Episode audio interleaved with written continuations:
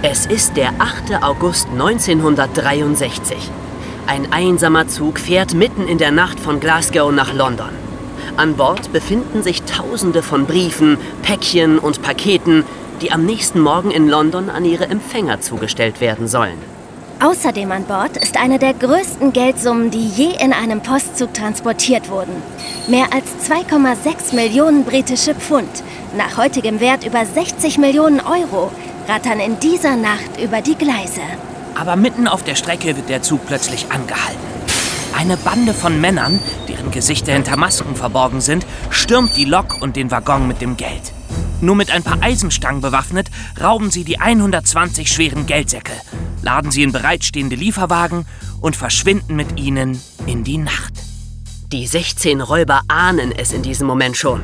Und als sie später in ihrem Unterschlupf die Säcke ausleeren und buchstäblich in den Geldscheinen schwimmen können, wird es ihnen klar.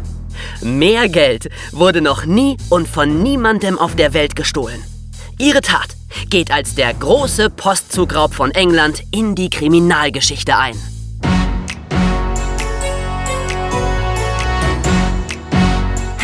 In diesem Podcast erzählen wir euch vieles über die Hintergründe zu den größten Kriminalfällen aus der Geschichte. Aber traut ihr euch, dieses Verbrechen auch leibhaftig mitzuerleben? Wir haben das nämlich schon getan. Hört euch auf jeden Fall auch die dazugehörigen Hörspiele an. Erwischt! Alle Folgen, überall wo es Hörspiele gibt, im Stream und auf CD. Hi, ich bin David. Ich bin Jonas. Und ich bin Emma. Willkommen zur ersten Folge von Erwischt. Zeitreise ins Verbrechen. In diesem Podcast beleuchten wir die faszinierenden Hintergründe von wahren Verbrechen. Also Verbrechen, die wirklich so passiert sind. Ja, aber keine Angst, es bleibt völlig unblutig.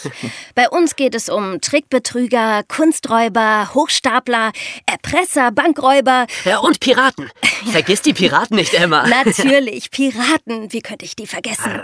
Also, in unserer ersten Folge beschäftigen wir uns mit dem berühmten englischen Postzugraub. Und der ist zu Recht berühmt. Mhm. Wenn ich mir vorstelle, wie viel Geld da erbeutet wurde, also, das kann ich mir eigentlich gar nicht vorstellen. Ähm, also 120 mannsgroße, prall mit Geldscheinen gefüllte Säcke. Das war ein Gewicht von 2,5 Tonnen. So viel wie ein großer SUV. Ja, also kein SUV mit Geld, sondern ein SUV aus Geld. Ja, ja. Also die genauen Einzelheiten des Verbrechens könnt ihr überall nachlesen, im Internet oder in Büchern. Ja, zum Beispiel im Buch Der Tausend und ein Verbrechen von Arsène Mercurius. Da, das können wir sehr empfehlen. Wenn ihr wirklich hautnah dabei sein solltet. solltet ihr, Jonas, nicht von dem Buch erzählen. wieso nicht? Ja, Das glaubt uns doch sowieso keiner. Ich kann's ja selbst kaum glauben, dass wir mitten in das Verbrechen reingeraten sind. Ja, Äh, das schneidest du hinterher raus, David, oder? Äh, wa was? Also, gut, ich, ich fange einfach nochmal an. Also, ähm, hier. Die genauen Einzelheiten des Verbrechens könnt ihr überall nachlesen. Wenn ihr euch außerdem noch für die Hintergründe interessiert, seid ihr bei uns genau richtig. Jeder von uns dreien hat sich eine besondere Frage zu dem Fall gestellt und versucht sie heute zu beantworten. also, ich habe mich gefragt, was das für ein Mensch war, der diesen spektakulären Raub geplant hat. Wer war der Kopf hinter dem Verbrechen? Äh, Die allermeisten Räuber wurden ja ziemlich schnell geschnappt. Und zwar deshalb, weil man die Fingerabdrücke von ihnen gefunden hat. Äh, Ich habe mich gefragt, wie das überhaupt geht. Also Fingerabdrücke finden und damit Verbrecher überführen. Und ich habe mich gefragt, was aus den Räubern nach dem Überfall eigentlich geworden ist. Manche wurden sofort erwischt, manche erst nach vielen Jahren. Äh, Was ist da geschehen? Und zum Schluss stellen wir uns noch die Frage, könnte so ein Verbrechen heute auch noch passieren? Aber fangen wir mit dem Thema von Jonas einfach an. Genau. Mich hat nämlich interessiert, wer der Anführer der Bande war. Das Superhirn, das alles geplant hat. Wie tickt einer, der sich sowas ausdenkt? Denn die sind ja nicht einfach auf den Zug gehüpft und haben sich das Geld geschnappt. Das wäre ja auch gar nicht gegangen. Die haben das total akribisch vorbereitet, ein ganzes Jahr lang. Die haben wirklich absolut nichts dem Zufall überlassen. Und der Mann, der sich das alles ausgedacht hat, hieß Bruce Reynolds. Von den anderen Räubern auch der Major genannt. Aha. Zum Zeitpunkt des Raubes ist Bruce Reynolds 32 Jahre alt. Und von diesen 32 hat er insgesamt schon fast 10 Jahre im Gefängnis gesessen.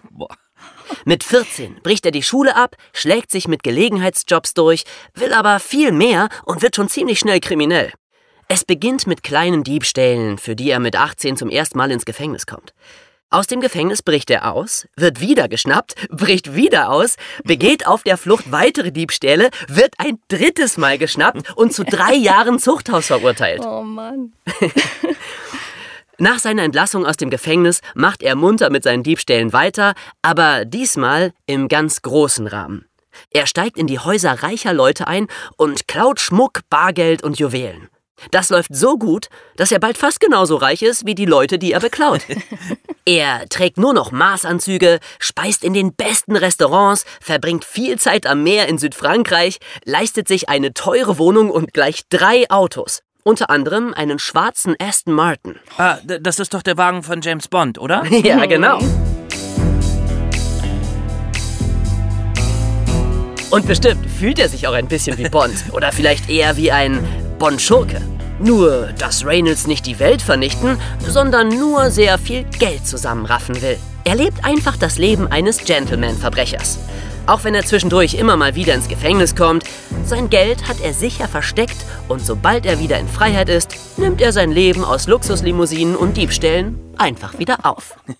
Zur Tarnung hat er sich sogar einen Laden zugelegt und tritt nach außen als seriöser Antiquitätenhändler auf, bei dem alles mit rechten Dingen zugeht. Und eines Tages erzählt ihm sein Freund und Komplize Gordon Goody etwas, was er zufällig von einem Mitarbeiter der britischen Post erfahren hat. In dem Postzug, der jede Nacht von Glasgow nach London fährt, werden riesige Mengen von Bargeld transportiert. Bruce Reynolds weiß sofort, der Raub dieses Geldes soll sein verbrecherisches Meisterwerk werden. Seine, wie er sagt, sixtinische Kapelle. Zusammen mit Gordon Goody macht er sich an die Planung des Raubes. Und der Rest ist, wie man so schön sagt, Geschichte. Ja, dann haben sie ja ein ganzes Jahr lang geplant, sich Experten für jedes denkbare Problem in die Bande geholt, tagelang den richtigen Ort für den Überfall gesucht, an alles gedacht ja, und sind am Ende trotzdem erwischt worden. Das zeigt eben, dass, naja, kein Plan perfekt ist. Ja, monatelang haben sie sich auf einem alten Bauernhof eingenistet, um ihre Vorbereitungen zu treffen. Tja, und da werden die Tage und die Abende natürlich ziemlich lang. Heute würde ich da ja eine Serie nach der anderen bingen. Ja, aber das war 1963. Da gab's nur einen Schwarz-Weiß-Fernseher und drei Programme oder so. Ich glaube, die hatten auf der Farm noch nicht mal Strom. Ja, aber eins konnten sie machen gegen die Langeweile. Sie konnten Monopoly spielen. Das hat mich echt gewundert, dass es damals schon Monopoly gab. Äh, Das gibt's schon seit 90 Jahren. Echt? Ja. Ja, klar. Ja, Das muss ja schon so alt sein. Hä, wieso? Da kann man noch frei parken. Was? Naja, jedenfalls auf diesem Monopoly-Spiel hat die Polizei dann schließlich die Fingerabdrücke gefunden und damit die Räuber überführt. Das hört man auch in Krimis immer wieder. Fingerabdrücke. Wie können eigentlich Fingerabdrücke dabei helfen, ein Verbrechen aufzuklären? Das habe ich mir mal genauer angesehen. Denn Fingerabdrücke, die, die haben wir alle. Wenn ihr zum Beispiel auf eurem Handy rumwischt, dann könnt ihr sehen, dass da Abdrücke zurückbleiben. Wenn ihr mit Schokofingern eine Schranktür aufmacht, ist die voller Fingerabdrücke. Äh, Du machst mit Schokofingern Schranktüren auf? Das darfst du aber nicht meine Mutter sehen lassen. Meine auch nicht. Es geht ja jetzt nicht um Schokolade. Also, ich wollte sagen, ihr hinterlasst immer Fingerabdrücke. Auch wenn ihr euch gerade erst die Hände gewaschen habt. Trotzdem bleibt immer etwas Schweiß und Hautfett an den Fingerspitzen. Und das bleibt an allem kleben, was ihr anfasst. Ich, ich weiß, das klingt eklig, ist es aber nicht. Äh, Das sind nur so winzige Partikel, die man auch gar nicht sehen kann. Aber sie sind da. Um, so, und jetzt seht euch mal eure Fingerspitzen ganz von nahem an, ja? Fällt euch was auf? Sind die ganz glatt? Nee, die, die haben ganz feine Rillen. Genau. Und diese winzigen Rillen, die nennt man Papillarleisten. Und wie die angeordnet sind, äh, das Muster dieser Papillarleisten ist bei jedem Menschen anders.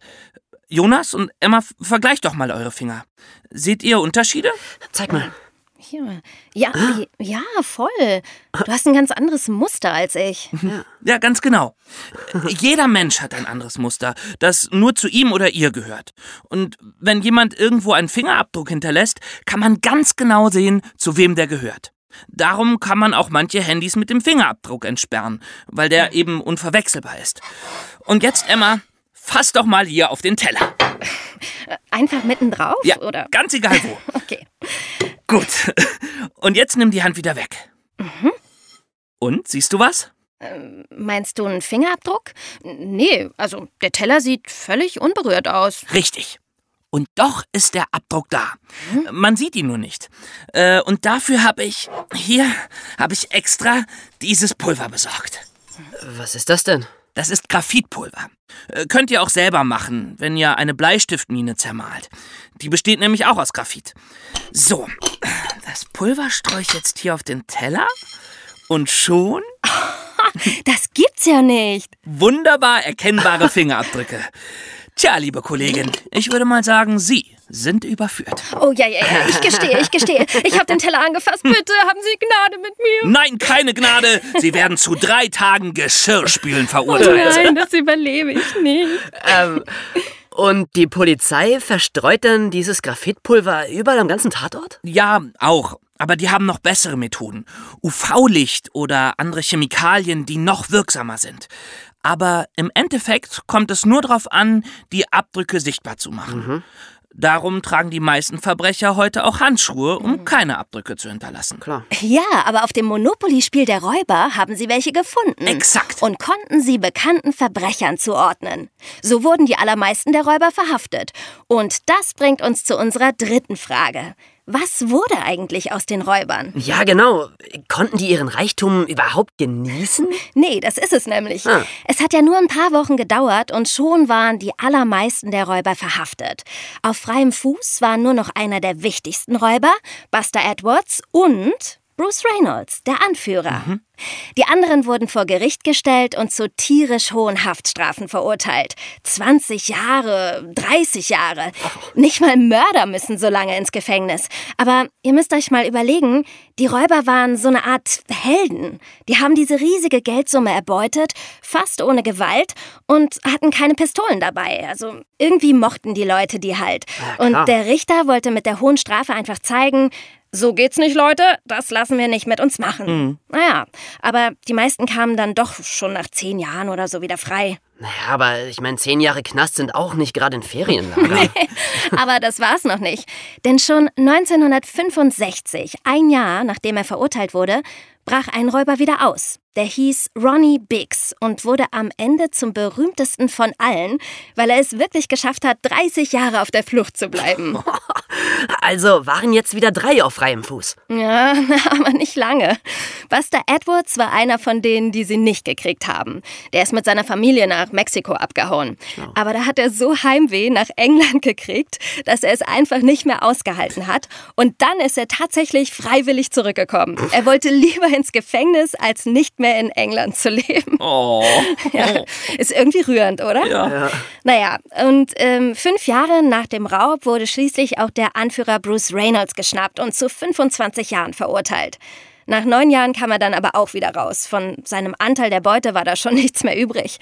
Der war komplett für die Flucht draufgegangen. Und ähm, kurz nachdem er draußen war, wurde er schon wieder für drei Jahre eingesperrt. Aber diesmal, weil er Drogen verkauft hat. Oh, oh naja, ein Gentleman mag er gewesen sein, aber Klug geworden ist er nie. Bleibt also noch Ronnie Biggs. Ja, genau. Ronnie Biggs. Das war ja der Einzige, der ausbrechen konnte. Mhm. Er hat sich dann erstmal sein Gesicht operieren lassen, oh. damit er nicht so leicht erkannt werden konnte. Total verrückt. er lebte dann schließlich in Brasilien und wurde so ein richtiger kleiner Star als der letzte Posträuber, der noch auf freiem Fuß war. ähm, kennt ihr die Toten Hosen? Hä? Die Band? Ja, ja, die Band. Na klar, ja, wieso? Ja, das Lustige ist, die haben mit Big sogar mal ein Lied aufgenommen. Das hieß Karneval in Rio. Naja, aber auch Biggs hatte irgendwann total Heimweh und so kam er schließlich 2001 mit 71 doch nach England zurück. Und kam er dann doch noch ins Gefängnis? Ja, bis er 80 war. Boah. Und Geld hatte er auch keins mehr. Boah. Also glücklich geworden sind die alle nicht mit dem Raub. Nee. Ja, und reich ja letztendlich auch nicht. Nee. Na gut, ich würde sagen, dann kommt jetzt der letzte Teil unseres Podcasts, nämlich die Frage, ginge das heute auch noch? Könnte so ein Postzugraub auch heute noch passieren? Nein. Auf gar keinen Fall. Und warum nicht? Äh, zunächst mal, heute werden nicht mehr solche Unsummen Geld mit der Bahn transportiert. Ja. Es wird alles überwiesen, also alles online. Mhm. Das stimmt. Keine riesigen Geldsäcke mehr. Mhm. Ja, und außerdem würden die Postbeamten im Zug sofort mit dem Handy die Polizei rufen. Das würde so schnell gehen, das könnten die Räuber gar nicht verhindern. Genau. Richtig. Damals gab es noch keine Handys und die Räuber haben extra die Telefonleitungen durchgeschnitten, damit man auch nicht übers Festnetz anrufen konnte. Siehst du, das ginge in Deutschland sowieso nicht, weil die Telefonleitungen nämlich unter der Erde verlaufen. Gut. Und was sagt uns das? Wer heutzutage noch einen Postzug überfallen will, der sollte es lieber bleiben lassen. Oder um es mit den Worten des Superhirns Mr. Bruce Reynolds persönlich zu sagen, Sie glauben, Verbrechen lohnt sich? Sie müssen verrückt sein. Schön, dass ihr bei der ersten Folge unseres Podcasts dabei wart. Ich bin Emma. Ich bin Jonas. und ich bin David. Vielen Dank fürs Zuhören und bis zum nächsten Mal. Tschüssi. Ciao. Willst du hören, wie David, Jonas und Emma dieses und andere wahre Verbrechen der Weltgeschichte am eigenen Leib miterleben? Willst du wissen, was es mit dem geheimnisvollen magischen Buch auf sich hat, mit dem sie durch die Zeit reisen können? Dann hör dir die Hörspiele zum Podcast an. Erwischt. Zeitreise ins Verbrechen. Auf Spotify, Amazon Music Unlimited, Apple Music und allen anderen gängigen Streaming-Plattformen.